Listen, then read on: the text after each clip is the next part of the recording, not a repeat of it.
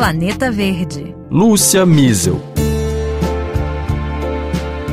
Depois de dois anos marcados pela Covid-19, os europeus estavam ansiosos para voltar às estações de esqui nestas férias de fim de ano em dezembro. Mas a desregulação do clima atrapalhou os planos. Sem neve, metade das pistas na França estiveram fechadas no fim de ano e uma parte considerável das que puderam abrir só funcionaram graças ao uso da neve artificial. Até quando vai dar para fazer esqui sem se preocupar com o clima? É sobre isso que a gente vai falar no Planeta Verde de hoje.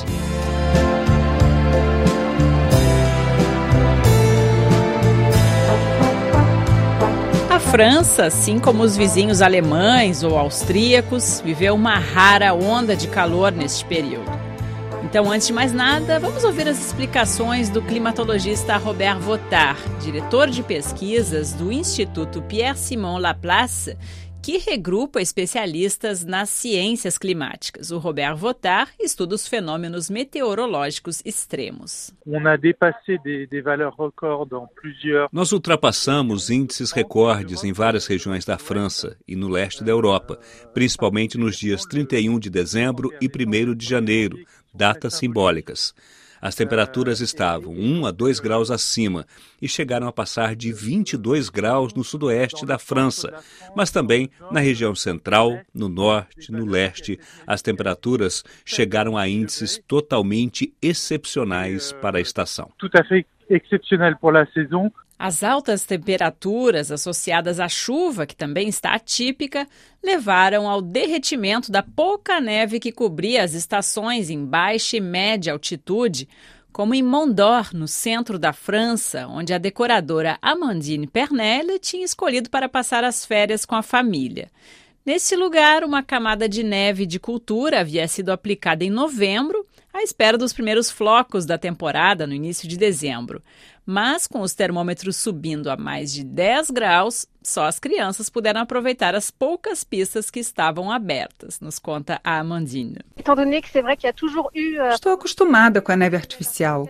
Sempre que eu fui fazer esqui, tinha na parte baixa das estações. Então isso não me choca. E sem contar que, para o clima, é melhor ficar na França e fazer esqui na neve artificial do que pegar um avião em busca de calor nos trópicos. Para a gente entender melhor, né, já que no Brasil a gente não tem neve, essa neve de cultura, ela é recomendada inclusive para prorrogar a duração da neve natural que vai cair nos meses de frio. Só que, segundo os especialistas, a neve natural tende a se tornar mais rara. Essa prática, então, da neve artificial é comum nos países europeus e se tornou indispensável a partir dos anos 2000, com a subida progressiva das temperaturas devido às mudanças mudanças climáticas. Só que os ecologistas criticam o alto volume de água que é utilizado para que ela seja transformada em neve. Para a gente ter uma ideia, um metro cúbico de água resulta no dobro de neve artificial, 2 metros cúbicos, e o total estimado do uso aqui na França é de pelo menos 20 milhões de metros cúbicos de água por ano. Hoje, mais de um terço das pistas francesas e a metade ou até mais das suíças e austríacas utilizam essa solução, principalmente a menos de 1.500 metros de altitude. Aí a gente conversou com o presidente da France Montagne, que regrupa os principais organismos de turismo nas montanhas aqui na França. Jean-Luc Bosch rebate essas críticas à neve artificial. A água é retirada do meio natural na primavera, quando ela está em abundância. Se ela não é recuperada após o derretimento da neve e estocada em lagos artificiais, ela seria perdida. Ela correria pelos riachos, depois nos rios, afluentes e, enfim, no mar Mediterrâneo. Estocá-la no momento em que ela é muito abundante significa poder devolvê-la para todo o nosso território, lembrando que ela também pode servir para o consumo humano e animal, se necessário. Elle sert aussi à l'alimentation en eau potable pour le, le bétail Jean-Luc Bosch ressalta que ainda tem muita variação entre os anos, né, entre um ano e outro, e não há certezas absolutas sobre o futuro nesse aspecto do clima. O inverno com mais neve em décadas aconteceu apenas cinco anos atrás, relembra ele. Mas um outro ator importante do setor, o secretário-geral do Domaine Skiable de France, Laurent Renault, analisa toda essa situação com bem mais cautela. Ele diz que esse tema é levado muito a sério aqui na França. Sabemos que no futuro deveremos enfrentar uma incerteza ainda maior sobre a ocorrência de neve e também sobre a cobertura de neve, principalmente nas estações de baixa altitude. Cada uma delas vai precisar elaborar um planejamento para os 15, 20, 50 ou os próximos 80 anos. Essas projeções já existem e foram determinadas pelo IPCC. Les projections existent aujourd'hui, elles sont conformes au scénario du GIEC. Há vários anos já, as estações mais vulneráveis estão sendo estimuladas a diversificar as atividades turísticas, de modo a atrair visitantes durante todo o ano e com foco não só no inverno, mas também no verão. Quanto ao uso da neve artificial, Renault destaca que a transição ecológica também está em curso neste setor.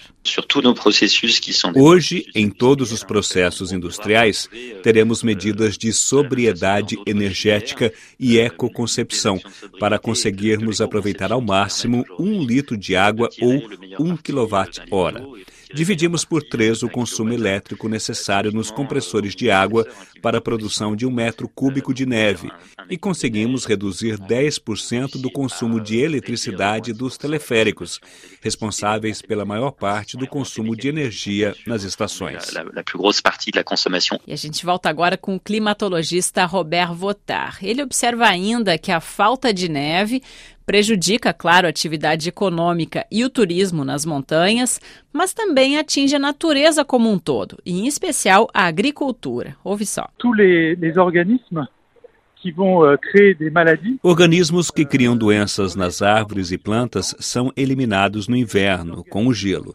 Sem frio, eles acabam se reforçando na primavera e isso altera a produção agrícola, em especial de frutas. O fato de que a vegetação começa mais cedo do que o previsto faz com que os brotos fiquem expostos a eventuais geadas em abril. É um fenômeno no qual todo o ciclo da natureza começa mais cedo porque está quente demais. É, e aí por essa razão, graves prejuízos agrícolas têm sido frequentes aqui no país. Aconteceram em 2022, mas também em 2021, 2017. Esse mês de janeiro de 2023 já se anuncia mais seco do que os padrões, o que pode ser um indício de mais um ano pela frente marcado por temperaturas em alta.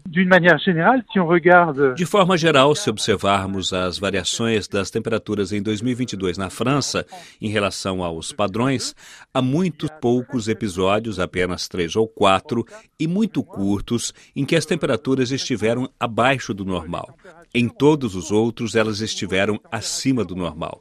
É claro que sempre teremos variações meteorológicas, mas nos próximos anos devemos esperar a mesma tendência de alta verificada em 2022. E il faut s'attendre à la même chose pour les années qui viennent.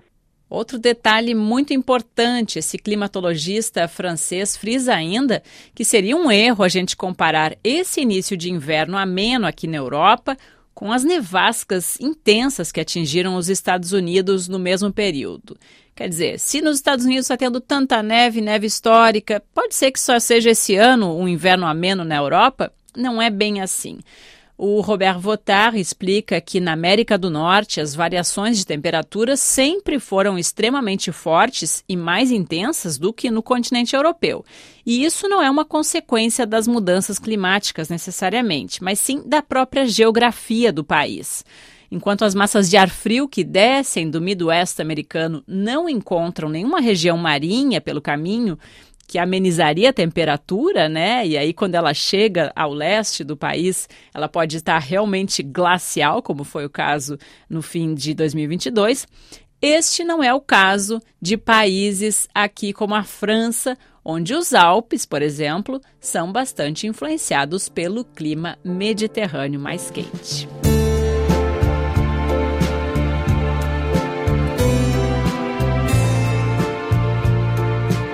Por hoje é isso então, espero que você tenha gostado. Obrigada pela sua audiência. Até semana que vem para um novo Planeta Verde.